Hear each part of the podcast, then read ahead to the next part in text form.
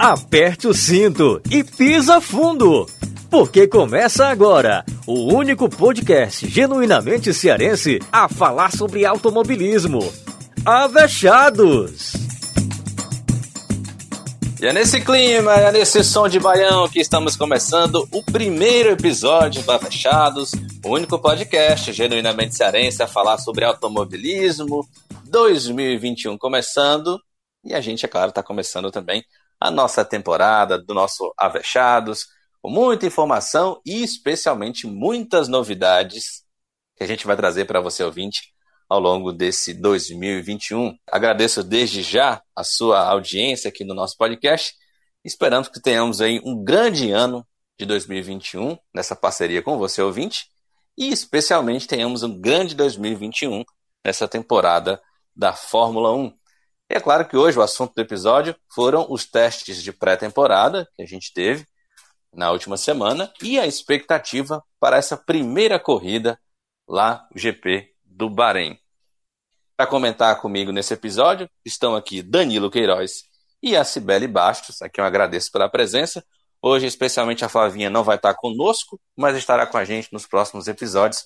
Flavinha não pôde participar hoje por razões aí particulares. Vamos falar sobre essa pré-temporada que a gente teve aí, uma, uma pré-temporada curtíssima, né? A gente teve aí praticamente três dias apenas de sessões de treino, o que é, foi completamente diferente dos anos anteriores. Eu estava vendo até um levantamento do, do Giafone, do Felipe Giafone, é, lá com o pessoal da, da Band, né? Que é outra novidade desse ano de 2021, que nós teremos transmissão na Bandeirantes, na TV Bandeirantes, na TV Band, é, depois de mais de 30 anos, né? A Fórmula 1 estava na Globo, Danilo? É, né? Por Verdade, aí. quase 40, né? Foram 39 quase 40, anos né? em sequência. É, né? Quase 30 anos, né? Quase 40 anos que a Globo Isso. transmitia a Fórmula 1, a Globo não quis renovar e a Fórmula 1 foi para a Band. E a gente tá com expectativa também muito legal de como é que vai ser essa transmissão, com nomes que o público, que os fãs da Fórmula 1 aqui no Brasil gostam muito. Sérgio Maurício na narração, achei joia a escolha do Sérgio. Mariana Becker nas reportagens. Felipe Jafone, Max Wilson, Reginaldo Leme, não precisa nem falar, né? E também é, enfim, todo Já foi, né? o Max Wilson também. Já foi, pois é, exatamente. Falou aí. Então, assim, uma galera muito legal e a gente espera Jaime que realmente Brito. eles consigam na produção. A própria Ju Serazoli pode estar por lá também. Pois é. Macho, o Jaime Brito foi ninja, né, macho? Ele deu uma de sais, né? Garantiu o emprego de todo mundo. Foi, foi. um negócio assim impressionante, velho. Que bom, pelo menos a gente aquele... sabe que a equipe é qualificada. Só não levar aquele rapaz lá, né? Ainda bem. Gostamos, não ter levado. Enfim. Que isso? Enfim. É. Seu companheiro. Sabia o Paz Amor morreu, meu filho. Sabia o Paz é, Amor quem é. Tô vendo aí. É, versão, dois, versão 2021. Tentemos não faltar o podcast, não. A gente não sabe o que vai é. acontecer. É. Enfim, minha gente.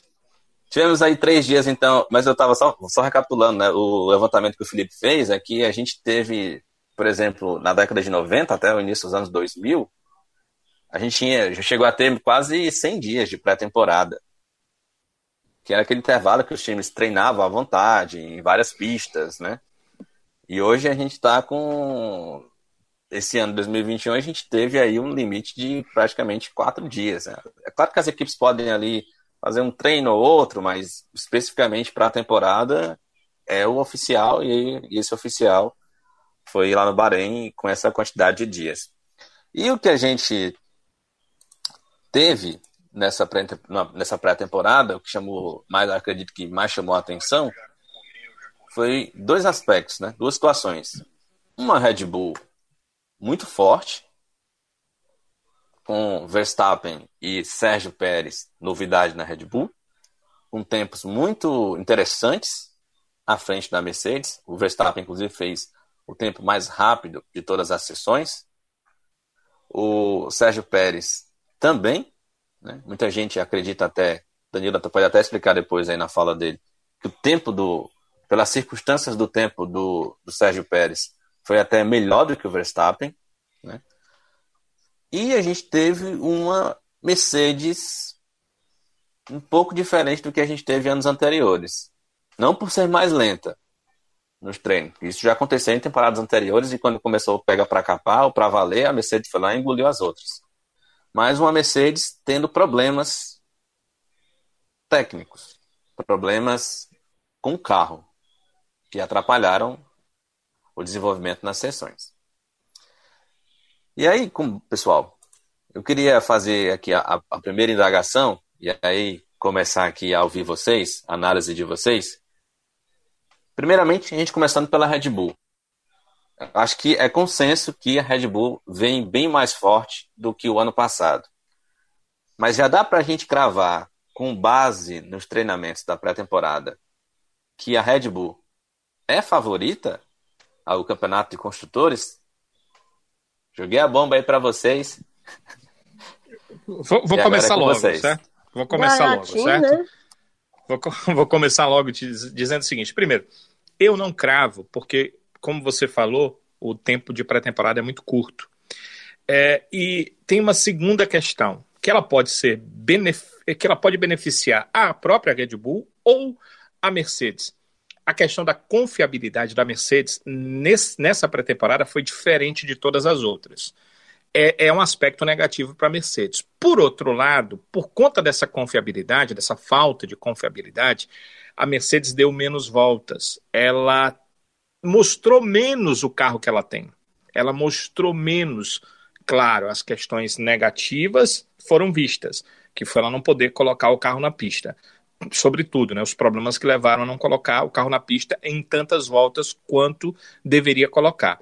Mas tem um lado também que ela acabou escondendo algo de positivo que seu carro possa ter. Você não sabe uh, onde está o carro da Mercedes. A gente não, não teve parâmetro para ver nessa pré-temporada uh, o ápice do carro da Mercedes. Ela nunca mostrou em pré-temporadas o ápice, mas a gente via no ápice da pré-temporada que o carro era muito bom. Dessa vez, a gente ficou na interrogação para saber se o carro é, tem pelo menos uma relativa chance de estar junto com o carro da Red Bull ou não.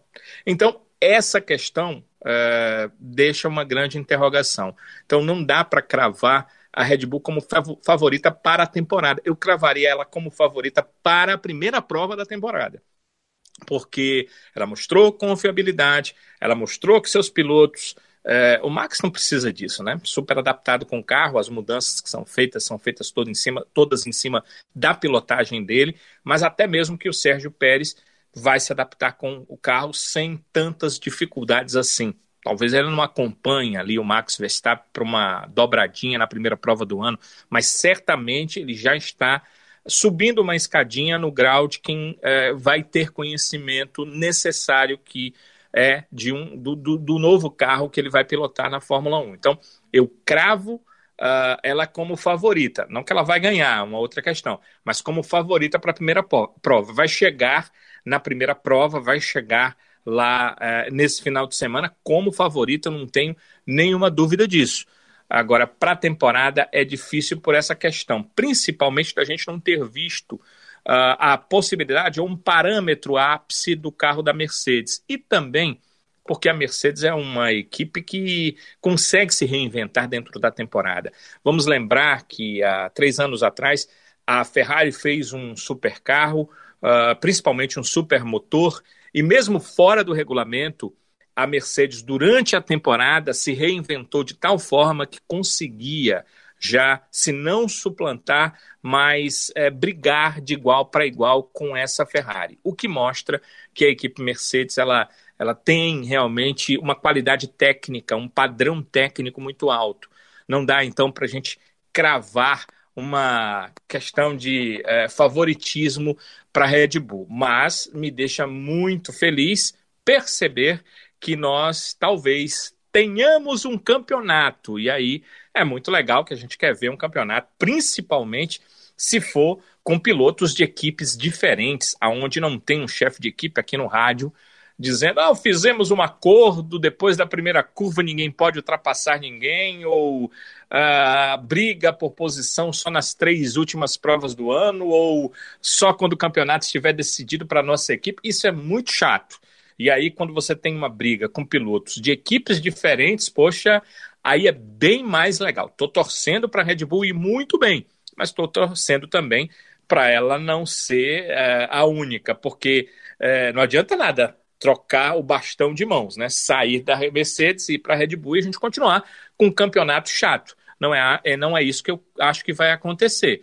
Agora, acredito que a gente pode ter um campeonato com equipes diferentes disputando os construtores e o título do Mundial de Pilotos. E aí, olha, seria um 2021 bem interessante e já começando um processo para um 2022 com carros novos, com todas as equipes começando do zero, onde a gente pode ver muito mais briga por vitórias, por posições e pelos campeonatos também.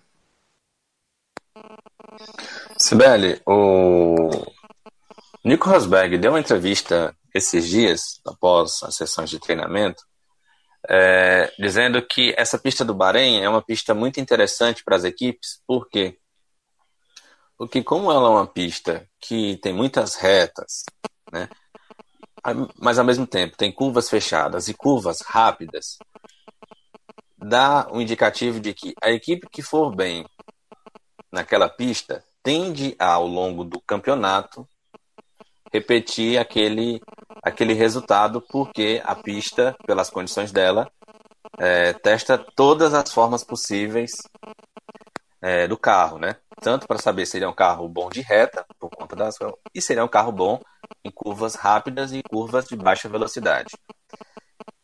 E aí eu pergunto para você: esse desempenho na sua avaliação da Red Bull para nessa sessão de treinamento é como a gente fala do futebol, é para empolgar? Bom, essa entrevista do Rosberg é, ressaltou de fato um ponto relevante né, de observação dos carros, mas eu não acredito é, que seja um parâmetro para o resto da temporada. Pode servir, por exemplo, para a Mercedes verificar se de fato o carro dela está competitivo da forma como eles querem, né? É importante frisar, da forma como eles querem, porque que é competitivo a gente sabe. Eu acho que eles gostam muito de esconder o jogo.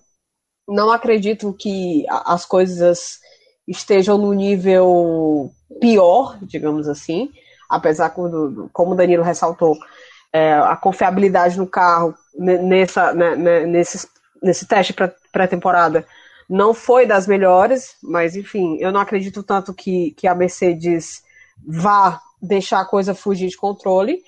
Acredito que sim, o favoritismo nessa primeira corrida é da Red Bull, tá? E aí sim a gente pode utilizar essa análise do Rosberg para ver se a Red Bull vai ser de fato um carro uh, que vá competir ou pelo menos dar trabalho para a Mercedes, porque gente eu, eu, não sei, eu não sei se eu estou começando aqui a, a a temporada com, aquela, com aquele sentimento de que hum, mais uma temporada com a Mercedes em alta.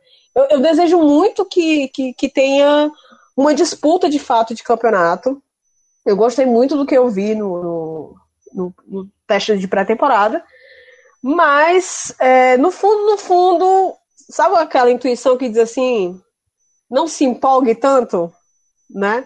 Mas eu, eu, eu realmente espero que que a gente tenha pelo menos é, uma ideia de que a Red Bull possa dar trabalho, né? E eu acho sim que nesse caso da Red Bull a gente possa analisar pela ótica do Rosberg de, enfim, toda a tecnicidade da pista, analisar o carro da Red Bull.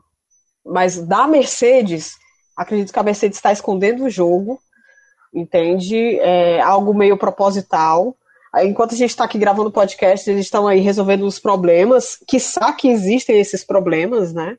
Mas enfim, eu, eu não eu não tenho muita esperança de que, de que seja uma coisa grave o suficiente para comprometer o andamento do, do campeonato deles. É. Eu não espero, sinceramente falando para vocês, eu estou aqui imaginando que a Red Bull, de fato, pode ser a equipe que de repente possa brigar em condições iguais. Porque o que a gente tem tido nos últimos anos? A gente teve uma Ferrari brigando em, de igual para igual com a Mercedes em 2018. 2018 foi o último ano do Raikkonen, não foi isso, Belly? Foi aquele ano que o Vettel perdeu o título. Né? Não lembra, não, não lembra. Não é, lembra. foi em 2018. 2018 calma, a Ferrari tinha um carro. A Ferrari Ai, tinha um carro de, em iguais condições a do, a do a da Mercedes e em alguns momentos um carro até melhor. Na, na, pelo menos na minha ótica, na primeira parte do campeonato, a Ferrari tinha um carro melhor do que a Mercedes. Depois aí o Vettel se perdeu e a Mercedes foi dar um baile. Mas em 2019, a Ferrari não tinha um carro igual, ou chegou a ter um carro parecido, mas a gente sabe por quê, né? É, pelas. pelos golpes. Polêmicas. Pelos golpes. Os golpes estavam aí e o povo caiu.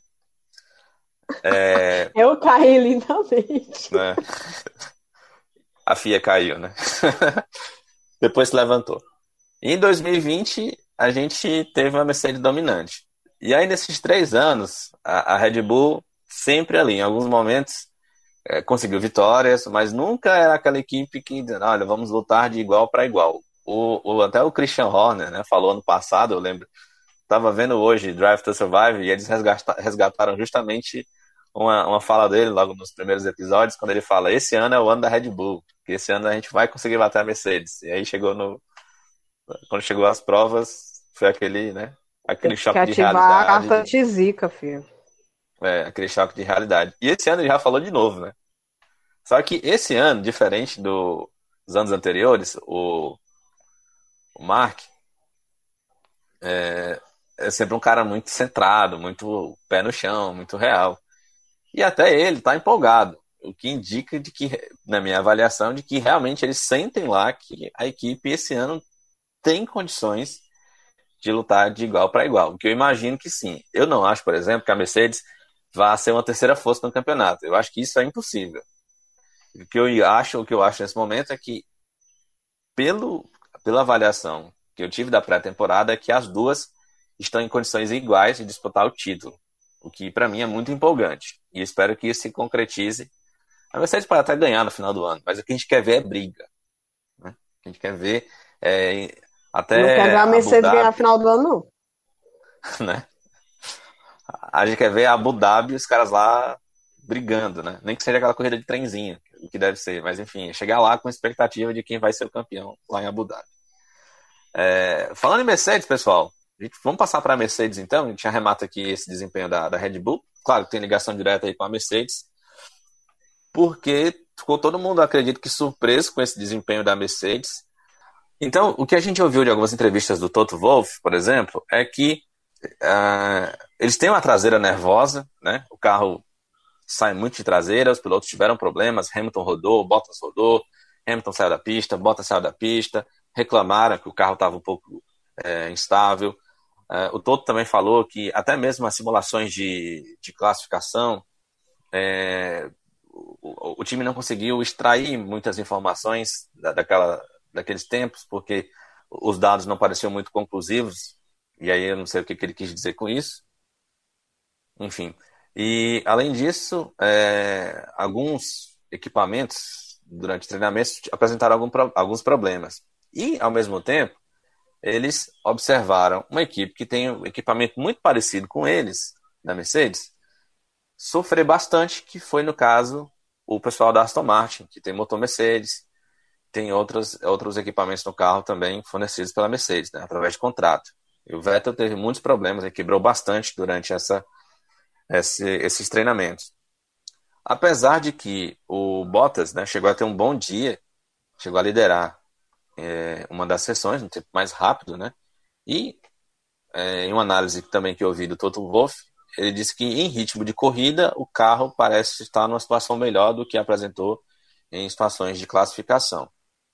Então, o que, que vocês acham? O que, que dá para tirar de conclusão desses, é, desse período de testes aí da Mercedes?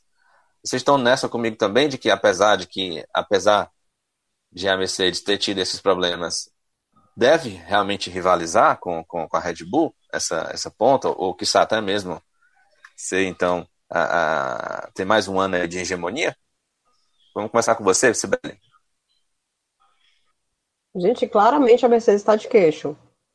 Claramente, apesar de eu já ter lido que o problema que, que a Aston Martin teve foi semelhante ao problema do carro da Mercedes, o que me preocupou bastante. Eu fiquei realmente preocupada. Né? Até porque eu quero ver um, um, um retorno do Vettel num local mais confortável que ele possa trabalhar e, e dar o melhor de si, né? Mas é, eu ainda acho que é algo contornável, não é algo que vá fazer com que a Mercedes é, perca competitividade. Não acho. Pode acontecer em algumas corridas, pode acontecer em algumas corridas, mas não, eu não acredito que ao longo do campeonato a Mercedes vá, vá perder competitividade. Não, assim, eu não, eu, não, eu não acredito. Se acontecer isso, se de repente eles não conseguirem ajustar o carro ao ponto de melhorar o desempenho do ano passado, né? Aí e a gente tem um, um campeonato mais, mais disputado, bom, vou gostar bastante. Mas não acredito que isso vai acontecer, não. Não sei tu, Danilo. O que é que tu achou dos problemas aí de câmbio? Foi câmbio, né? Se eu não me engano, tanto a Mercedes quanto a Aston Martin tiveram problemas no câmbio. Sim, é, o câmbio também é fornecido pela Mercedes, né? Então acho que os problemas foram os mesmos. Primeiro, tem um lado positivo para a Mercedes. Quando ela tem mais de um carro com o mesmo problema, ela tem maiores chances de testar alguma coisa e de consertar. E também, quando você recebe mais dados, fica mais fácil de você entender qual é o onde está o problema, né? Às vezes o problema é que não, não consegue passar a marcha uh, com rapidez. As marchas são uh, praticamente automáticas, né? São uh, na autonomia ali das mãos do piloto, então ficam fáceis. Vamos dizer que seja isso, né? A gente, eles não, não, não passam minúcias. Vamos dizer que sejam isso. Aquele é o problema. Só que por que se dá o problema? É aí que você vai ter que fazer a descoberta. Quando você tem um carro para mexer e, e na, na pré-temporada vai um carro só e os pilotos dividem, é, você tem é, um número de possibilidades que os dados do carro vão te passando. Se você tem dois carros, o número de possibilidades ele é, parece aumentar, né? Porque são dois carros, mas ele acaba diminuindo porque você tem mais dados. E aí você sabe o que não deu problema. E aí vai poder ir reduzindo a margem de erro para o que deu problema.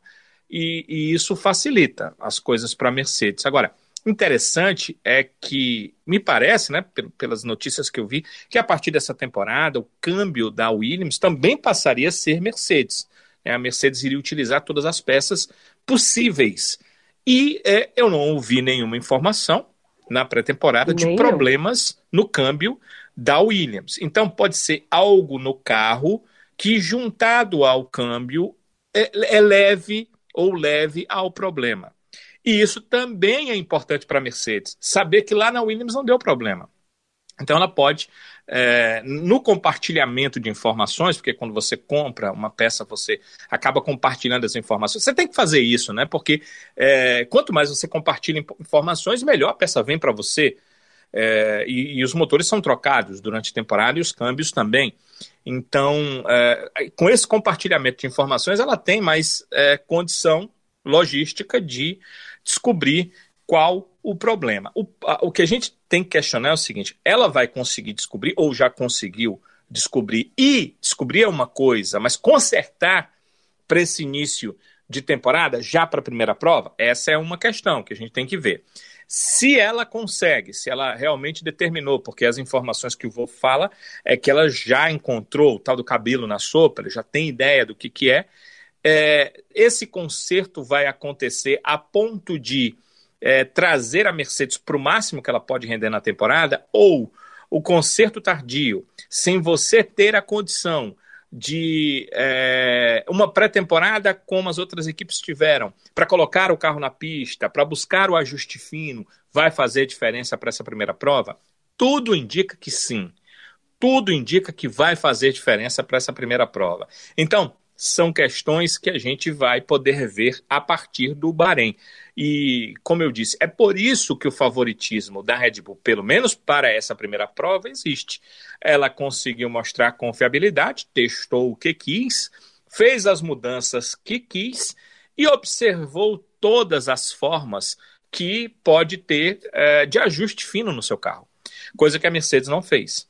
Agora, tirar a Mercedes do páreo, é, eu não tiro de forma nenhuma. Nós continuamos na era é, híbrida, nós continuamos com uh, a confiabilidade, num geral, tanto de chassi quanto de aerodinâmica, quanto de é, motor, que nessa era a Mercedes mostrou que seu desenvolvimento é muito, muito bom e que consegue desenvolver também rápido e de forma uh, diferente das outras equipes, porque é um desenvolvimento que parece acontecer de forma geométrica, enquanto todo mundo faz um desenvolvimento comum ali, uh, ela, ela geometricamente ela consegue crescer durante a temporada. Então, são questões que a gente tem que uh, colocar aqui de interrogação, mas é, eu acho que a Red Bull realmente nunca terminou uma pré-temporada nessa era híbrida tão bem preparada. E aí existem motivos para isso, né? É, pegou uma versão de motor que deveria ter sido apresentada só em 2022 e trouxe para 2021. Então, ela conseguiu dar não só um salto de temporada, mas um salto duplo de temporada para 2021. E o que me chama atenção, sabe, Sibeli, é que esse salto veio e não vieram os problemas de quando você dá um salto, porque quando você tem uma estimativa de tempo, e a Honda tinha uma estimativa de tempo de fazer um motor para o início de 2021, durante a temporada, eh, esse motor sofreria duas atualizações, que são exatamente os outros motores que você vai poder utilizar na temporada, e na temporada 2022 viria uma atualização maior, até com uma troca do, do, do motor, que seria um outro motor é, que seria melhor que o de 2021. O que, é que ela fez? Pegou de 2020 e tudo isso que eu falei, ela já fez. Ela saltou 2021 com três atualizações, a, a inicial e mais duas, e a de 2022, e trouxe tudo isso para o início de 2021. Quando normalmente se faz isso, você é, você é, trouxe é, para um ano antes uma coisa que você faria daqui a um ano. Ou seja, a confiabilidade que você iria testando a cada troca, cada desenvolvimento, você não fez. Trouxe tudo para 2021. Então ela vem cheia de problemas, ela vem cheia de erros, ela precisa ser consertada. Ela, ela é, daria a impressão que a pré-temporada que a Mercedes teve era a pré-temporada que a Red Bull deveria ter tido. E não aconteceu isso. Ou seja, a confiabilidade foi bem maior do que o que se esperava. É, é por isso que uh, os japoneses conseguem, às vezes, coisas extraordinárias na área de tecnologia. Né? Há bem pouco tempo, a, a gente olhava para a Honda, ela estava atrás de todas as outras equipes. De repente, ela consegue fazer aí é, uma mudança quádrupla, ela consegue dar quatro saltos é, de um ano para o outro e trazer um motor forte que eu acho que talvez não seja só isso, talvez é, a questão de um Adrian Newey né, mexendo no carro como pôde, mas com certeza o pulo do gato foi ao P da Honda, não tenho dúvida nenhuma. O pulo do gato é o P da Honda. Pelo menos, pelo menos ela deve estar no mesmo nível da UP Mercedes. Se não estiver com um nível maior. Né? Ela deu quatro saltos em, de, de, de, do final de uma temporada para o início da outra. Então ela tem que, no mínimo, estar tá igual a da Mercedes, se não estiver melhor do que a da Mercedes. E aí a gente já fica observando o que, que pode ser dessa unidade de potência, lembrando que as equipes votaram aí para que as unidades sejam congeladas ao final de 2021. Então a Honda ainda tem algumas atualizações que ela vai fazer, como todas as outras, e nós podemos estar vendo aí uma UP fortíssima para o final dessa era híbrida e se realmente não tivermos mais nenhum tipo de atualização. Talvez esse seja o grande salto, Sibeli e Sávio, que a, a Red Bull conseguiu fazer, né? Como ela tem um dos pilotos mais rápidos, se não mais rápido do grid, então é, não dá para contar com ovo, mas dá para contar que é, se as coisas forem do jeito que a pré-temporada mostrou, nós teremos um piloto como Max Verstappen finalmente tendo a possibilidade da disputa do título. O cabo ainda é. tá apaixonado, macho. Ainda tem esse combustível. Ah, é. É mesmo. Ih, rapaz. Vixe, é ia ser muito má. Ele experimentou águas, né? Águas daqui, né? Tava aqui quase vizinho. Tava bem aqui, bem pertinho. Passou ali de. É, passou ali de granja. Mais uns 40 minutos de carro era onde ele tava. Essa, essa foi a pré-temporada do Verstappen. O homem vem, meu filho, motivado é com tudo. Ora. E se o carro realmente responder do jeito que, que, que mostrou no, no, nos testes, realmente a gente pode ter. Porque, Danilo, bora lá. Tu acha que é possível, por exemplo, a Mercedes, aí fazendo pergunta bem pro Sábio, né? Acham que é possível, uma vez na vida, Mercedes dar uma respirada, uma relaxada? Porque ao longo do tempo que foi que a gente viu, nessa soberania o quê? de sete anos da, da, da Mercedes, a gente viu uma equipe que trabalhou ainda mais para se manter no topo. Escondeu o jogo? Escondeu. Teve blefe? Teve. Mas trabalhou imensamente para sempre, sempre, se manter no, no, jogo. Será que finalmente a gente vai ver um relaxamento? Aquela coisa do tipo, não, vamos só respirar um pouquinho aqui? Não, Enquanto não acredito, isso, a Red Bull dá o pulo do gato. Eu, não eu também não acredito. Mas aqui. Sabe o que é que eu creio? É, é, até está se mostrando isso a confiabilidade. Vamos lá. O que é que acontece quando uma equipe relaxa? Ela dificilmente ela relaxando vai ter problema de confiabilidade. O problema, é, o problema de confiabilidade é quando você tenta, às vezes, além do passo da sua perna. Né? Você tenta algo que não Sim. deveria, porque foi demais. Eu, eu acho que é exatamente o contrário, Sibeli. O receio que eles têm, e isso no esporte é o que faz o vencedor. É, você faz, sei lá, os 100 metros em 8 segundos. Então você começa a ver que teu adversário nos treinos, você começa a ter informação de que ele está fazendo em, em, tempo menor. Então você vai brigar para alcançar aquele objetivo. Isso acontece nos tempos de natação, isso acontece. E acontece, óbvio, no, no automobilismo, apesar de ser um esporte que depende também da máquina, né? ele passa pelo piloto, mas a máquina faz toda a diferença, a gente sabe, de grandes pilotos que não, consegu, não conseguem ser campeões em determinadas temporadas porque não tem a máquina certa. Então, é, a Mercedes, me parece, ela não vou dizer que ela tentou dar um salto maior do que que podia, mas normalmente acontece um problema de confiabilidade quando você tenta dar um salto maior do que aquele que é possível dar, ou pelo menos você precisaria de mais testes.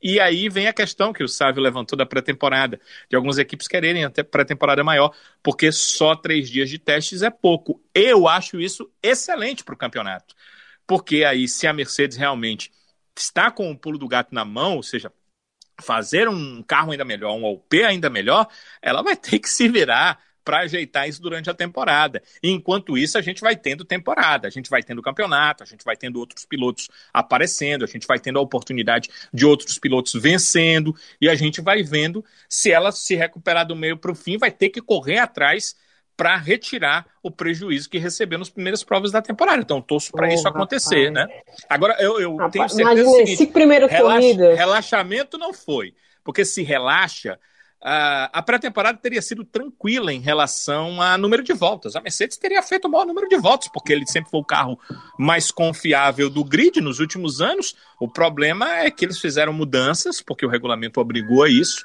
e talvez essas mudanças é, não, não deixaram o carro tão redondo quanto nas últimas temporadas. Não, mas se relaxar demais vira Ferrari, aí é avacado de vez. eu nem acho que. A Ferrari nem acho que seja uma equipe relaxada, né? É porque depois, depois que você perde, Sibeli, o ponto para você reencontrar, olha, leva tempo, né? Você tem Ora. que ter um caminho a seguir. A Red Bull, ela sempre está ali brigando, ela tem uma Adrian que tem continuidade, ou seja, você sempre sabe o parâmetro do carro de uma temporada para outra. A Ferrari deu uma perdida total, inclusive a questão dos motores da última temporada foi terrível para a equipe. Agora a equipe acho que vai se vai se restabelecer na Fórmula 1. Acredito que uh, na próxima temporada, já com carros novos e uh, uma UP decente, né, que a gente viu na, na temporada, pela, pela, pelo desenvolvimento em linha reta do carro, né, nas retas, que agora tem um OP decente, né? que ela pode progredir. Então a gente vai observar certamente um carro melhor. Não sei se para disputar título, né? Mas um carro bem melhor a partir da temporada que vem. Pois é, inclusive, né, Danilo? É... Já que você falou em Ferrari, vou aqui puxar, pegar, deixa aqui e, e puxar esse assunto do, do meio do, do grid. Porque a gente teve aí uma Ferrari, o Matias Binotto já declarando que a Ferrari, ao que parece, resolveu os problemas de reta do carro que teve ano passado, o que pode colocar a Ferrari numa, situação melhor esse ano, pelo menos a expectativa. E o que dá um indicativo de que teremos uma briga muito boa, especialmente no meio do pilotão, né? chamado meio do pilotão que a gente fala, que é para ser qual equipe vai ser a terceira força. A gente imagina que Red Bull e Mercedes estão num patamar à frente das outras. E aí a gente tem um, um bolo aqui muito interessante pelo que eu consegui acompanhar os treinos, né? Que é um bolo que tem McLaren, Alfa Tauri, Ferrari e, Al e Alpine. Não nessa ordem necessariamente, apesar de que, ao que parece, e o que eu já pude acompanhar, a McLaren parece ter uma certa vantagem em relação a essas outras equipes, mas tudo isso na teoria, tudo isso com base nos treinamentos. Mas aí o que vocês acham aí desse bolo? deve esse pilotão do meio deve ficar com isso mesmo? Vocês tirariam alguma dessas equipes ou incluiriam alguma que eu não citei? De repente aí Alfa Romeo? Não sei. O que, que vocês acham aí, gente? Rapaz, uma equipe que tem um carro tricolor e ainda tem Alonso, essa equipe é pra ser odiada. Eu já tiro, só na força do ódio. Só por você. Entendeu? Só na força do ódio. Eu já tiro, já descarto esse carro. Já descarto. Inclusive, ele já andou reclamando, né? Não falou, não falou motor GP2, né? Mas já andou reclamando. Eu tiraria a Ferrari dessa coisa de terceira força. Eu tiraria. Eu, assim, como eu falei no, no último episódio do, do ano passado, da gente, é, eu não criei nenhuma expectativa para a Ferrari esse ano, apesar da nítida melhora do carro nas retas, eles conseguiram é, diminuir o arrastado, né? E assim, mas mesmo assim, eu não considero, não acho que a, que a Mercedes, a louca, a louca, não acho que a Ferrari vá é, melhorou ao ponto de brigar ali para ser a terceira força. Infelizmente, acredito que a gente vai começar e continuar o campeonato da forma como a gente terminou. Pode melhorar um pouquinho? Pode, vai. Não vou maltratar tanto a minha vermelhinha, não. Vou ser um pouco clubista, mas não acredito que seja a terceira força, não. Terceira força dessas aí que você citou, McLaren, que é outra que vem desenvolvendo desenvolvendo bem. E aí vai contar com o Daniel Ricardo. O Caboclo tem, tem uma habilidade monstra. É um cara que não. que se você der o carro para ele, ele vai correr, ele vai atrás, ele vai ultrapassar ele vai olhar para a pista e vai dizer assim: opa, é aqui mesmo. Então, assim, a gente pode esperar muita coisa boa dele. A Alpha Tauri me surpreendeu nessa, nesse teste pré-temporada. Principalmente o bichinho lá, que o, o, como é o nome dele? Tsunoda, né? Tsunoda. Então, assim, ficar de olho nele, tá? Porque o Gasly, a gente sabe que o Gasly ele entrega. Pelo menos assim, eu acredito que ele vai continuar entregando o resultado como ele fez ano passado. Uma bela temporada no ano passado, inclusive. Apesar de que tu viu o Drive to Survival, na, o, episódio dele? Sávio. Falando contigo, não, Sávio. Ainda não. Tchau, ainda. Não, ainda não. Ainda não. Mentira. Aquele momento, eu dou spoiler não dou. Não é spoiler, né? Você que sabe. o Danilo né? não assiste também. É, mas assim, ele, vai dar spoiler ele, de uma série que ele... a gente já sabe o que acontece. Pois é. Em Drive to Survive, por exemplo, ele comenta no, na, no reality que queria voltar para a Red Bull. Que ele fez o que fez, a temporada que fez, basicamente, para tentar uma vaga na Red Bull. Né? De novo. Então, assim, acredito que ele não vai decepcionar. Ele já tinha falado é... isso, né? Ano passado. Acho que quando o nome do, do álbum começou. Ele tinha falado no, no, no, nome do. Quando o álbum começou a perder força na Red Bull, os resultados começaram muitas pessoas defenderam aí uma saída do álbum, ele foi questionado e eu me lembro dele dizer que se sentia preparado para voltar para a Red Bull, caso fosse chamado. É tanto que o, o nosso querido Helmut Marko é, acabou descartando depois que qualquer volta dele nesse momento. Não, isso, isso aí eu lembro. Passado. Eu lembro do, eu lembro do, da declaração do, do Helmut Marko. Mas isso foi depois da, da vitória dele lá em Monza. Todo mundo foi em cima perguntando e tal como é que se ele teria oportunidade, mas eu não, eu realmente não lembro se ele mesmo tinha dito assim, não, eu tô fazendo o que eu tô fazendo porque eu quero voltar para Red Bull. Eu realmente não lembro. Mas enfim, é, é, eu acho que a terceira força vai ficar entre McLaren e AlphaTauri. Essa Alpine aí, ah, não gosto dessa equipe. Eu tô dizendo, ó, primeira impressão que fica, ah, não gostei. Já tem o Alonso, né? Tricolor, não gosto. Não acredito porque pode ser que tenha um pouco mais de dificuldade. E a Aston Martin, é, com toda essa, essa coisa do, da pré-temporada, eu também não, não sei, eu tô na dúvida, o que me deixa muito triste, sabe? Pronto, é a única incógnita aí que eu fico. Aquela, aquela sensação assim meio ruim, sabe? Torcendo para que dê bom, mas. Enfim, uma sensação ruim. E a Alfa Romeo, eu, olha, não é por nada, mas eu acho que vai ficar assim: Ferrari, Alfa, Alpine, essa galerinha ali de bem, bem meio de tabela mesmo. Quer tipo dizer, assim. Né? Hum. Teremos, teremos então a rivalidade Alfa e Ferrari pelo 12 e 13 lugar de novo. tipo. É, passado dizia que a grande rivalidade do, do, ano passado na Fórmula 1 era Vettel e Raikkonen, brigando pelo 12 lugar. Eu não tenho expectativa. Se surpreender, ótimo. Mas eu não crio expectativas para a Ferrari nessa temporada. Eu acho que pode aqui acular algumas corridas, pegar um pódio, fazer uma boa pontuação, mas assim, em termos de, digamos, atingir uma pontuação de campeonato por equipe, não é, para mim não é terceira força não. Terceira força para mim tá entre McLaren e a Alpha, a Alpha Tauri, quase não sai. Danilo, eu não citei aqui a, a nossa querida Aston Martin, que para mim tem um carro maravilhoso esteticamente. Aquele verde, eu achei muito, muito bonito. Muito bonito mesmo. Apesar de que para mim a mais bonita é a, é a Alpine, né? Ai, meu Deus do céu. É... Mas eu não citei porque para mim, sinceramente, a Aston Martin é uma incógnita que eu não consigo concluir o que esperar dessa equipe. Eu não consigo, você sabe, tô igual a Glória Pires. Eu eu não tenho uma opinião sobre isso. Não consigo opinar. Eu não consigo opinar sobre ela. Porque ela teve muitos problemas e eu acho que não dá para dizer que ela tem um carro bom ou um carro ruim. E por isso que eu coloquei aqui só essas quatro equipes então. Mas eu particularmente acredito realmente que a McLaren deve liderar esse pelotão.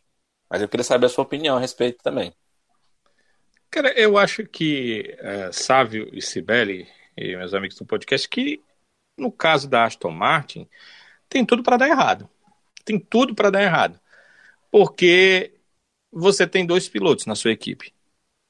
E aí você vai e demite o melhor para ficar com o pior e contratar um piloto que nos últimos anos não mostrou nada, como é o caso do Vettel. Então eu fico numa situação de tentando ver algo de positivo na equipe e consigo ver muito pouco. Consigo ver que ela passou a ser uma equipe de fábrica, consigo ver. Muita gente não entende essa questão da, da, da Aston Martin e acha que o pai do Stroll foi lá e comprou o nome Aston Martin para trazer, mas que isso não vai agregar nada. Não é verdade. Não é verdade. Ele, na verdade, comprou parte das ações da empresa Aston Martin Sim, se foi para poder eh, fazer um capricho de é, seu filho dirigir para uma equipe de fábrica e um dia ter condição de ser campeão mundial, aí é uma outra questão, uma questão dele.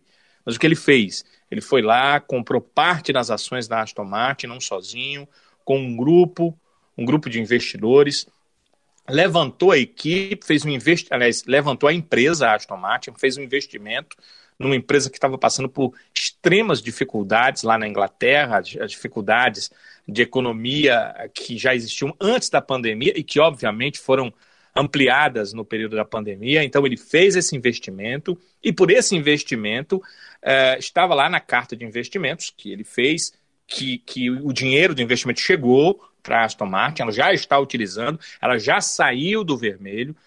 É, tinha que a, a, montagem da equipe de Fórmula 1. Mas tinha também nessa montagem, não só usar o nome, mas uh, pessoas né, de grau técnico foram levadas para a equipe, pessoas que já estão no estudo do carro para 2022, por isso que a Aston Martin falou muito dessa questão do carro para 2022, é que o carro para 2021 ainda foi muito cópia Mercedes, ainda é muito derivado da Mercedes, mas a partir de 2022 eles devem projetar um novo carro com a qualidade técnica dos engenheiros que eles têm na Aston Martin, que é uma fábrica de carros né, reconhecida, né, o carro do James Bond e tal, essa questão toda. Então, eles vão utilizar know-how próprio, eles vão começar a, a buscar um padrão próprio para o carro a partir de 2022.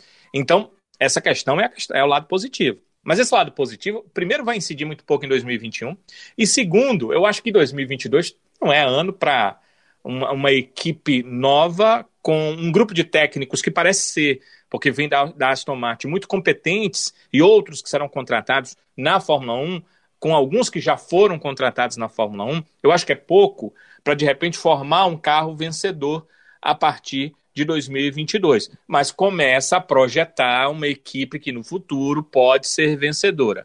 Mas as escolhas para 2021, no meu ponto de vista, são erradas. Primeiro, essa mudança técnica, ela deveria ter vindo antes para o 2021 servir de parâmetro para o 2022 com um carro novo, quando todo mundo vai começar do zero, e aí você pode dar o pulo do gato, você ter essa condição. Esse é um ponto de vista muito particular meu mas eles preferiram o quê? Manter como estava para 2021 e mudar tudo em 2022. Só que, é, nesses dois anos, você vai ter uma dupla com Stroll e Vettel. Vettel, que já foi um excelente piloto, quer dizer, não acho que ele seja um piloto ruim, mas já foi um piloto com grandes resultados, que, que poderia dar, que dava aos carros a condição de grandes resultados, mas que não demonstrou isso nos últimos anos. E o outro piloto é o Stroll, que em algumas pistas, em algumas condições, consegue bons resultados, ou conseguiu na última temporada. Mas não era o melhor piloto da equipe. Você jogou fora o melhor piloto da equipe, quase deixou ele sem cockpit, deu ele de mão beijada para um dos teus adversários e ficou com um piloto que tecnicamente é inferior. A gente precisa né, dizer isso, não tem nada a ver se ele é um piloto pagante ou se o pai dele é o dono da equipe, se ele fosse. Uh, se a equipe fosse do pai do Hamilton, eu achava que estava ótimo. Se a equipe fosse do pai do Verstappen, eu achava que estava certíssimo ele colocar o filho dele lá.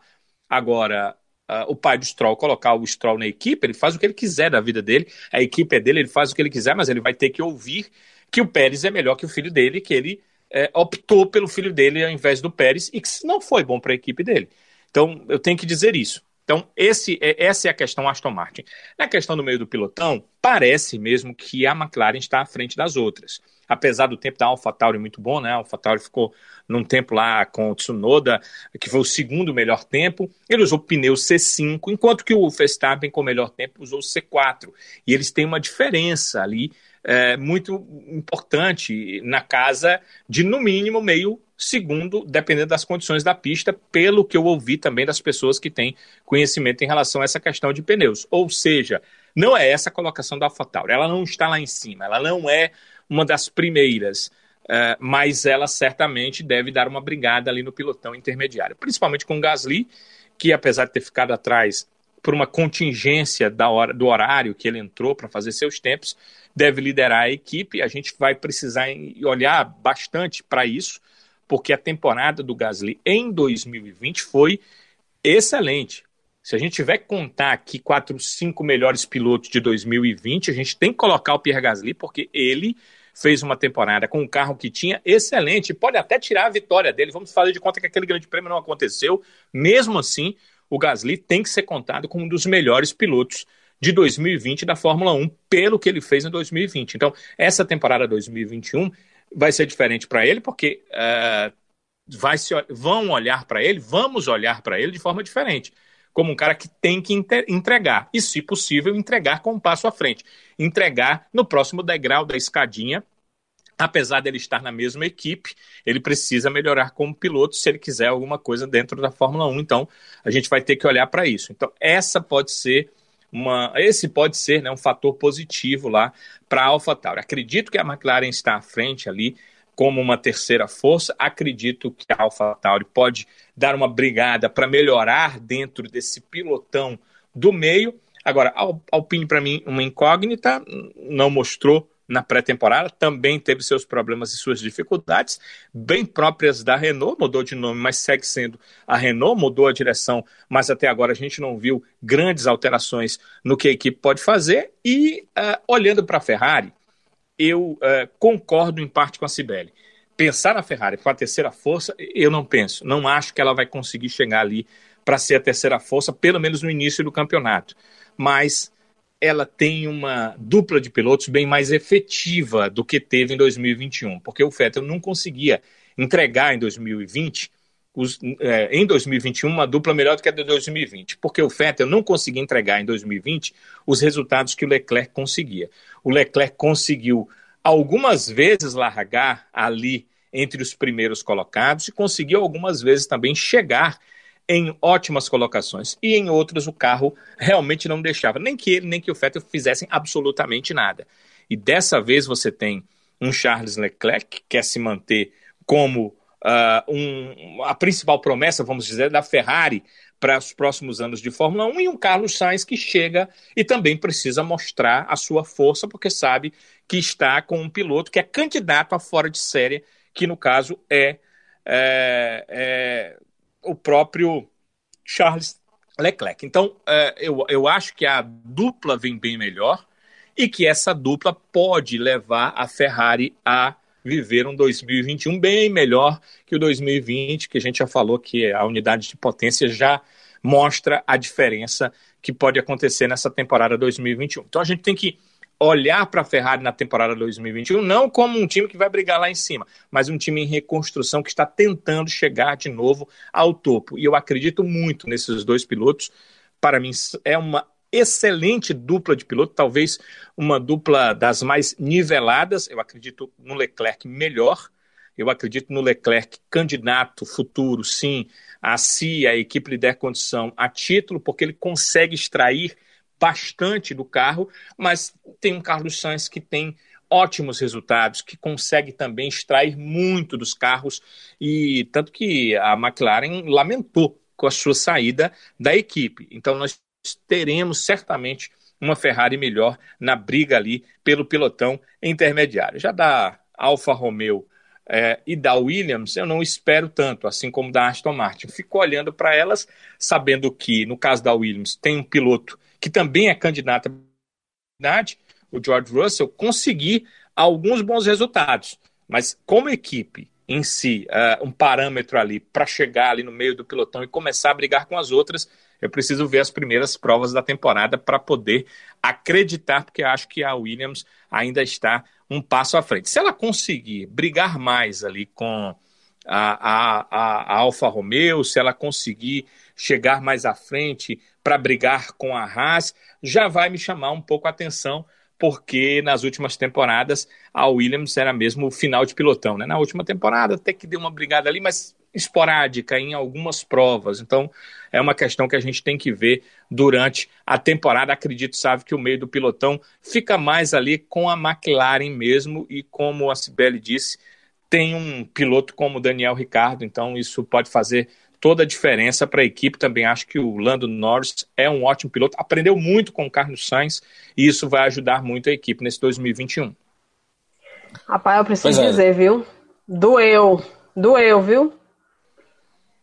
Verdade, assim, eu, na sua cara, pô, no estrua. Do Fettel. Do Fettel. Tem que até que engolir a é. seca aí. Eu me senti. Eu, eu tô trabalhando com homem mal aqui. É, não, é porque eu tô. E, e olha que eu torço pra que esteja errado, né? Eu torço pra estar Olha errado. Olha o dedo! Macho, tá louco! Torço olha, pra estar assim... errado, pro Fettel chegar lá e dizer assim, não, olha, era a Ferrari que me sabotava. Tá aqui, ó, essa vitória aqui é pra Ferrari que me sabotava. Torço pra isso, mas eu é difícil, né, Sibeli? Não, não acho que isso seja real. Agora, eu vou te dizer um negócio, e é sobre Ferrari.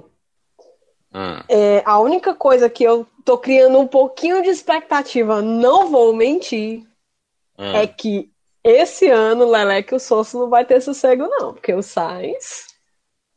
É, o Sainz, aquele ser. jeitinho meio assim, mas vai dar trabalho. Aí eu quero ver como é que o Leleque vai se comportar sob pressão. Porque a, a, a pressão que, que houve ali em 2019, pressão entre aspas, né? Foi uma pressão mais política em termos de, de quem tem a preferência da equipe, digamos assim, quem tem, enfim, melhor relacionamento com quem manda, entende? Agora, a pressão do desempenho de performance, ele não teve ainda, não. Dentro da equipe, não, mas agora eu acho que ele vai ter. É, eu também imagino que sim. Agora, deixa eu fazer uma pergunta para vocês, já que a gente entrou aqui no assunto pilotos. Uma dupla que eu tenho muita expectativa de como é que vai ser ao longo dessa temporada é a dupla Verstappen e Pérez. Porque a gente tem um Verstappen que é um talento que tem um talento bruto indiscutível, para alguns, fenômeno, futuro campeão. Muita gente faz essa aposta. E a gente tem um Pérez que teve no ano passado, para mim, o melhor ano da carreira dele. É um piloto muito bom, um piloto que tem resultados muito importantes, conseguiu uma vitória ano passado, a primeira vitória dele. É um piloto constante, já teve sua fase ruim, mas que tá no, para mim, tá no auge da carreira dele na Fórmula 1, mesmo com a idade um pouco mais avançada. Mas o que, que vocês esperam dessa dupla?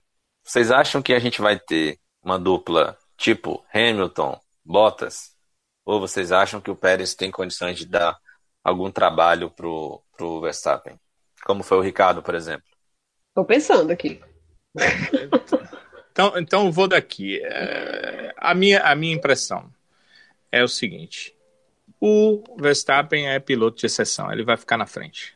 Eu não tenho dúvidas disso. Agora, o Pérez é um piloto mais cerebral, entende muito bem os pneus na hora que ele tiver 100%, que é claro que ele não tem, né? Porque a pré-temporada com três dias, onde ele andou metade do tempo, ele não tem entendimento 100% do carro. Na hora que ele tiver entendimento 100% do carro, com o entendimento que ele tem de prova, o entendimento que ele tem de pneus, ele vai fazer ele vai fazer a Red Bull ter resultados melhores do que ela teve com seus pilotos número 2 nos últimos, nas últimas temporadas.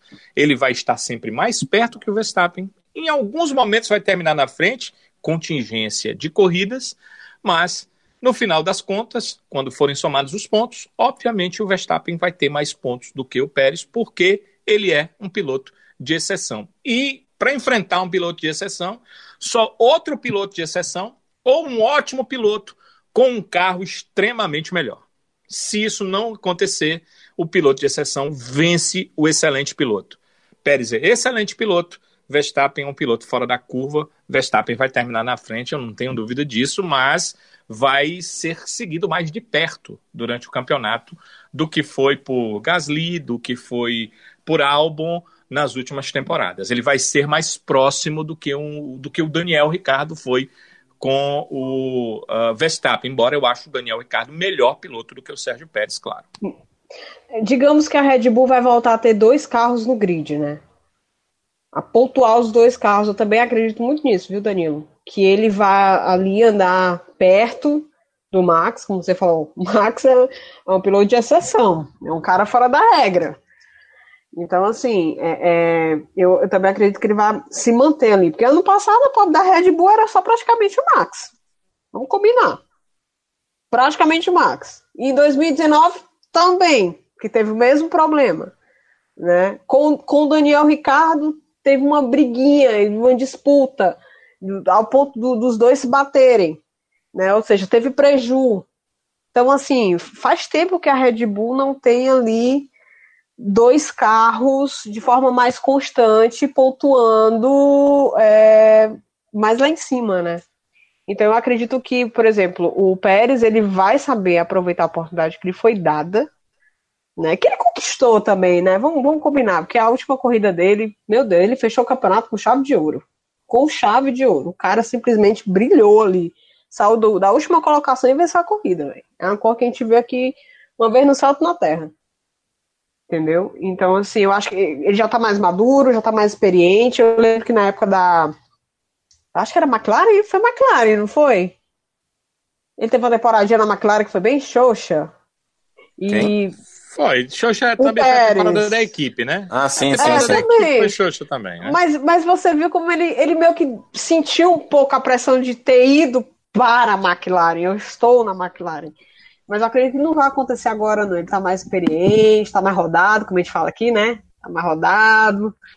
Eu acredito que a Red Bull tá mais calejado, né? carros aí, não.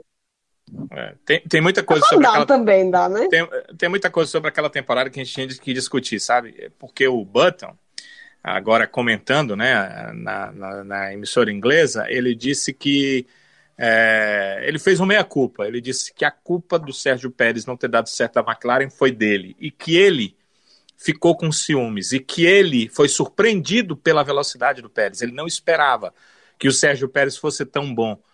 E ele foi um dos autores da saída do Pérez da equipe e ele passou o ano, os dois passaram um ano se atormentando, né? Dentro e fora da pista. Eu acho que isso acabou prejudicando a passagem do Sérgio Pérez, né? O Button em final de carreira e o Pérez tentando ascender, eu acho que foi um erro que a McLaren cometeu.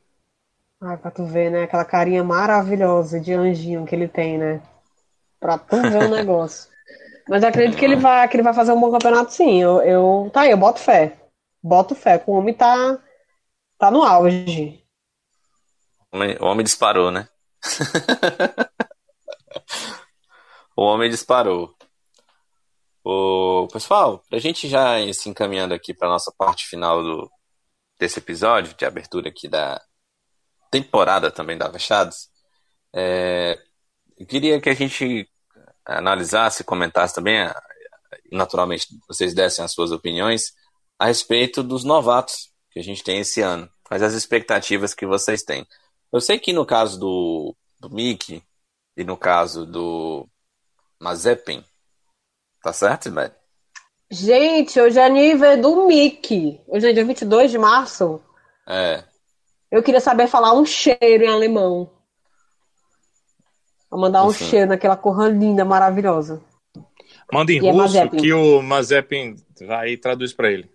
Boa, Aí Daniel. o Mazepin vai achar que é pra ele, vale. Sim, Enfim. continua, que a gente nem falou na Haas, a pobre da Haas, coitada. Pois é, e aí o que, que vocês esperam? Eu sei que é meio. É, acho que em relação à Haas não, não tem muita expectativa, mas o que, que vocês imaginam que pode acontecer com esses dois pilotos estreando no grid? E o outro estreante que eu acho que empolgou um pouco mais foi o Tsunoda, né? Lá na, na AlphaTauri. Mas o que, que vocês avaliam? É, o que, que vocês esperam, na verdade, desses três pilotos estreantes na temporada?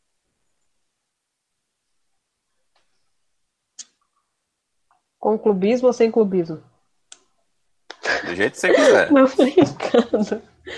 Cara, eu tô, eu tô esperando, eu não tô esperando tanto do, por exemplo, do Mickey, falei, né? Por conta mesmo das condições do carro. Até porque as características dele como piloto, ele é um cara mais constante, né? Se a gente for ver aí no, as últimas participações dele na F2, na F3, que assim, ele foi comendo pelas beiradas, comendo, comendo, quando você for ver, o cara já tá lá em cima.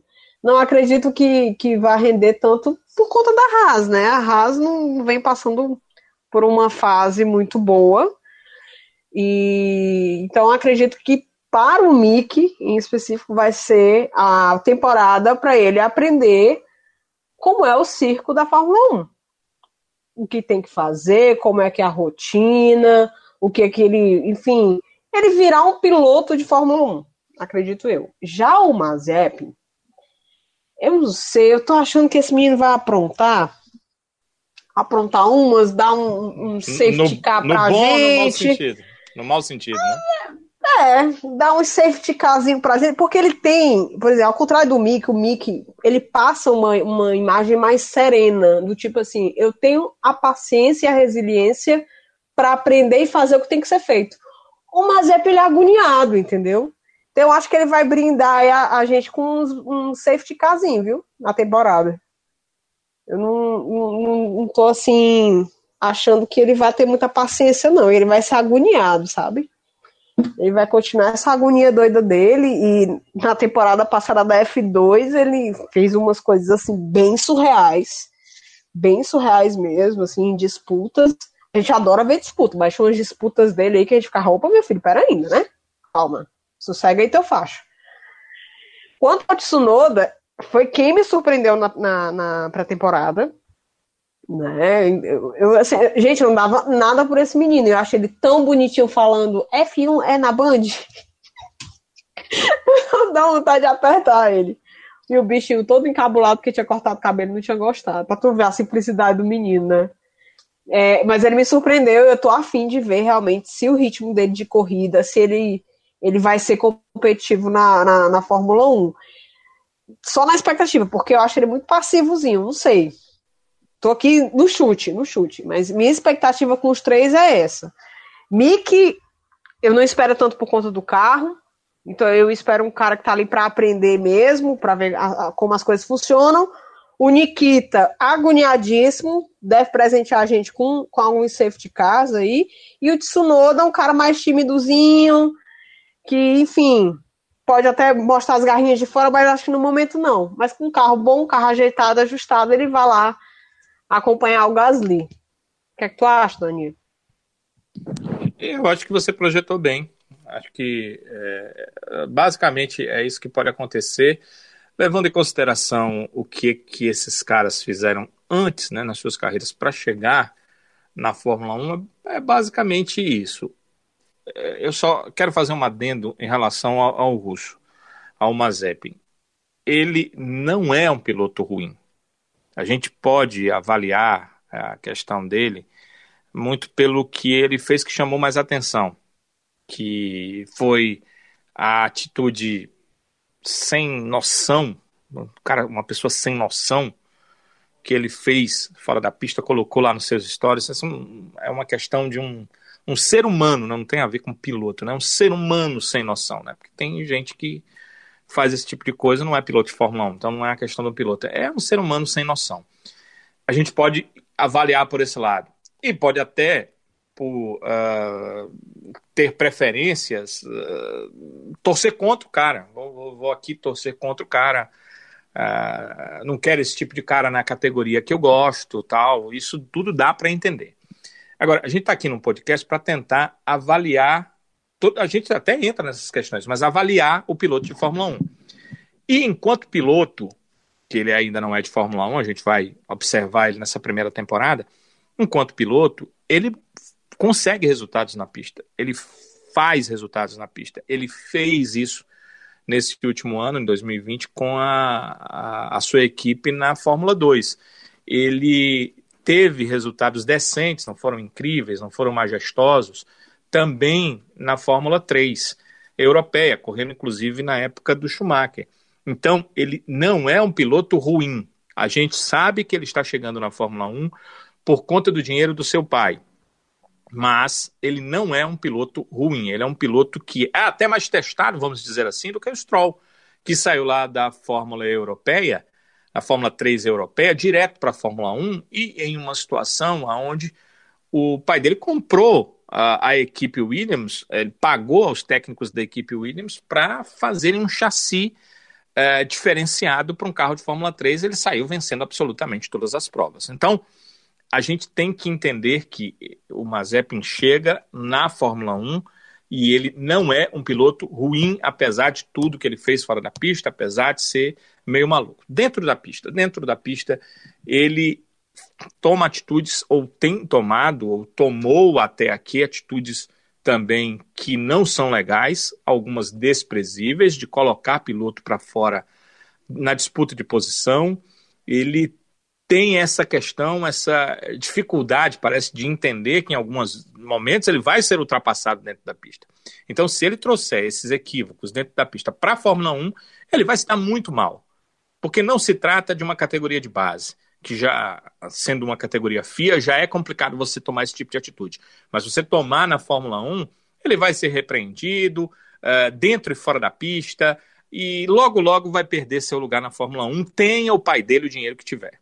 Se ele for assim. Agora, se ele conseguir uh, trabalhar mentalmente para não tomar esse tipo de decisão na pista e uh, trabalhar dentro da pista com a velocidade que ele demonstrou ter, principalmente na última temporada de Fórmula 2, eu não descarto como um piloto que tenha uma vida um pouco mais longa na Fórmula 1, já que o pai dele tem dinheiro e que vai poder pagar, talvez no futuro até, um cockpit numa equipe melhor. Infelizmente, a gente está numa Fórmula 1 que tem essas questões de problemas financeiros e que acaba se valendo de algum mecenas de piloto, no caso é o pai, para que esse piloto possa entrar lá e a equipe abiscoitar o dinheiro. E é, também não descarto que ele possa virar, mais uma vez, aquele adendo, né? Se ele tiver um pouco de cabeça, se ele deixar de é, se levar pelas contingências de momento, nós sabemos que o jovem normalmente se leva por algumas contingências de momento, principalmente o jovem que tem muito dinheiro e que parece, na sua cabeça, ser dono do mundo. Ora, uh, nós que não somos assim na nossa juventude, nós também tomamos decisões erradas. Imagina um cara que o pai parece ter na cabeça dele todo o dinheiro do mundo. Então, se ele se, se, não se deixar levar por essas questões e se ele começar a focar mesmo num futuro como piloto da Fórmula 1, eu não descarto ele melhorando e até sendo um piloto decente para algumas equipes de Fórmula 1, mais até do que o Stroll se demonstrou ser aí nas últimas temporadas. Essa é uma questão que eu quero deixar bem claro do meu ponto de vista. Em relação ao Mick Schumacher, dos três que entram na Fórmula 1 nesse momento, certamente é o que parece ter melhor futuro é um cara cerebral. Ele, tanto na Fórmula 3 europeia, que eu acompanhei demais, e na sua passagem, né, que, que foi de duas temporadas, na Fórmula 1, na Fórmula 2, ele. Eh, alguns que contam três temporadas, Sibeli, porque ele teve um finalzinho ali da temporada 2018, mas ali uhum. foi mais para teste, né? Temporada cheia mesmo, ele teve 2019 e 2020. Eu estou dizendo isso porque daqui a pouco vai alguém lá no, no nosso Twitter ou no, ah, no podcast, dar um toque. Ah, não, ele correu 2018. Mas ali foi mais um teste, uma avaliação, porque ele iria correr a temporada 2019. Eu considero temporadas cheias dele, 2019, 2020. Aí são temporadas que a gente pode observar. Ele é um cara que aprende com as coisas. Não é que ele aprende rápido demais. Aprendeu na primeira, na segunda prova, tá lá dando pau nos primeiros. Não, ele não faz isso. Ele tem um aprendizado e ele vai. Uh, parece que vai aglutinando aquelas ideias, vai se colocando dentro delas, vai aprendendo o carro, vai aprendendo as pistas, vai aprendendo a categoria e vai aprendendo os adversários. Eu lembro de brigas do Schumacher com o, Maze, com o Mazepin, aonde ele foi muito cerebral para fazer a ultrapassagem. Então ele aprende os adversários. Então parece ter o futuro mais possível dentro da Fórmula 1. Dos três, certamente ele é o que, olhando para o que ele fez e o que ele pode fazer, ele parece ter o futuro mais possível. Claro que não podemos retirar que ele tem o sobrenome Schumacher e tem a Ferrari de olho no que ele pode fazer. Mas é o que ele fez na pista, ou foi aquilo que ele fez na pista até aqui, que o levou a ter essa oportunidade na Fórmula 1. Porque agora você não entra só com o nome, você precisa da pontuação para chegar lá. E o Schumacher, não vamos esquecer, chega como campeão da Fórmula 2. Então, ele tem tudo para conseguir esse futuro. Ele precisa é, ter entendimento de que o passo tem que ser muito parecido com aquilo que ele conseguiu na Fórmula 2. Um primeiro ano decente, um primeiro ano muito bom na Fórmula 2 e um segundo ano matador, um segundo ano vencedor. Na Fórmula 1 ele não vai conseguir um segundo ano dificilmente, né? Matador, vencedor, em que ele vai ser campeão do mundo, a não ser que estejamos diante de um novo Schumacher realmente. De um novo Ai, Michael Schumacher, né? Fica nervosa Mas... com essas coisas. Mas não parece ser o caso. O que, o que ele precisa ter é um primeiro ano de pleno aprendizado e inteligência e um segundo ano de construção da carreira de um piloto vencedor. Se ele conseguir fazer isso, certamente ele vai para a Ferrari, certamente ele vai atingir ótimos resultados e certamente no futuro terá a condição, e aí é potencial dele que vai dizer se ele vai conseguir ou não, de brigar por um título mundial. Então, a, a carreira do Schumacher, a vida que ele teve em termos de uh, cockpits antes da Fórmula 1, nos dá a impressão que ele pode ter vida longa dentro da categoria principal do automobilismo. Em relação ao Tsunoda, é o cara que eu coloco mais interrogações. Porque na Fórmula 2 eu vi provas espetaculares desse garoto e vi provas terríveis. Para vocês terem uma ideia da, da, minha impressão, parecia, tinha, tinha a prova que ele parecia ser, poxa, esse cara é o Verstappen da Fórmula 2. Ele é o cara rapidíssimo e vai para cima e ganha a prova uh, com distância dos seus adversários. E tinha outra, outras provas que ele parecia uh, ser.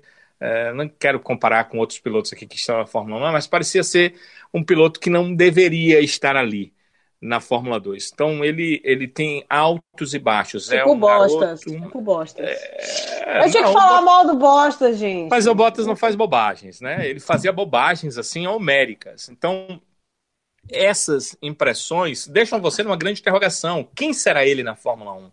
Ainda mais que ele está numa equipe que apoia até a segunda página, né? Porque o Helmut Marko, quando se ele vê que o piloto ali que ele colocou não vai virar um piloto de exceção, ele já trata de arranjar um outro piloto, porque, como eu já disse algumas vezes, a fábrica uh, da Red Bull em relação a pilotos não é para criar piloto de Fórmula 1, é para criar piloto de exceção. Então, se ela perceber que Tsunoda não é um piloto de exceção, certamente ele perde a sua força dentro da equipe. Mas ele vai ter aí uma temporada para mostrar. Né? Se eu pudesse dar um conselho a ele, eu diria que ele precisa é, de regularidade, porque os erros que eu vi cometer na Fórmula 2 foi exatamente um piloto que quer ser rápido, às vezes, além do que a máquina permite para ele. E aí a, é muito fácil, você querendo andar mais do que o carro, cometer erros. Então ele precisaria de regularidade.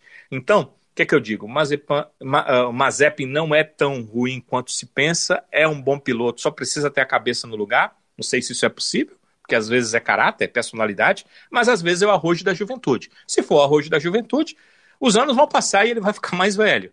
E aí espero que esse tipo de coisa fique no seu passado. E pode ser um piloto ali para brigar por vagas reais na Fórmula 1. O Tsunoda precisa tentar ser o melhor do que ele foi na Fórmula 1, na Fórmula 2 e esquecer os momentos terríveis de tentar andar mais do que o carro e se dar muito mal. Enquanto que o Mick Schumacher precisa continuar centrado. É difícil, viu, Sibeli, um jovem como ele, ser centrado como ele foi em todos os momentos, porque não é como um filho de milionário russo, mas tenho certeza que nunca lhe faltou aquele que ele precisou durante todos os seus anos, a não ser, a não ser uma coisa que é muito importante, o carinho do pai, que certamente poderia ser melhor se o Schumacher estivesse em uma outra situação. Sim, Mas é, do ponto de vista é, é, de coisas, né, do ponto de vista é, material, tenho certeza que nada lhe faltou. E mesmo assim, ele foi um cara que se demonstrou centrado em todos os momentos. Se ele seguir assim na Fórmula 1, com as companhias certas, ele certamente terá um futuro brilhante na categoria. É isso, né, minha gente? Vamos chegando aqui ao fim do nosso episódio. Lembrando aqui duas coisas, né? Temos treinamentos partir da sexta-feira, os, os primeiros treinos livres, e também classificação no sábado e corrida no domingo. Lembrando que a corrida e a classificação meio-dia, tá? É aquele horário do almoço, ou seja, você vai pegar o bom rango e, e de quebra ainda vai conferir a primeira prova da temporada. Lembrando também outra coisa para você ouvinte, que nós estamos lançando esse primeiro episódio da temporada essa semana. E ainda essa semana a gente vai ter um conteúdo muito legal para você, que foi uma conversa que a Cibele Bastos e a Flávia Gouveia tiveram com o Felipe Drogovic, é um dos brasileiros lá na Fórmula 2, e a gente tem expectativas muito boas em relação a essa temporada da Fórmula 2 também, e a Flavinha e a Cibele bater um papo muito legal. Foi isso, Sibeli? Foi massa, viu? É virar tradição já. Droguinho, meu filho, já abrindo os trabalhos do Avechados. A gente deu sorte para ele, ele dá sorte pra gente também. Foi muito legal o bate-papo. É, ele, ele. Não vou dar spoiler, obviamente, né? Mas deu para perceber bem o quão ele, ele tá motivado e, e até um pouco ansioso também, né? A gente também tá. para começar a temporada e dar tudo de si. É isso daí. Então você vai conferir ainda essa semana também esse, esse bate-papo legal que é a Cibele. Ô, Cibele, só uma dúvida, por favor, sabe? Ele respondeu aquela sua pergunta, Cibele, se ele é, tem um plano Já B se não pintar a Fórmula 1?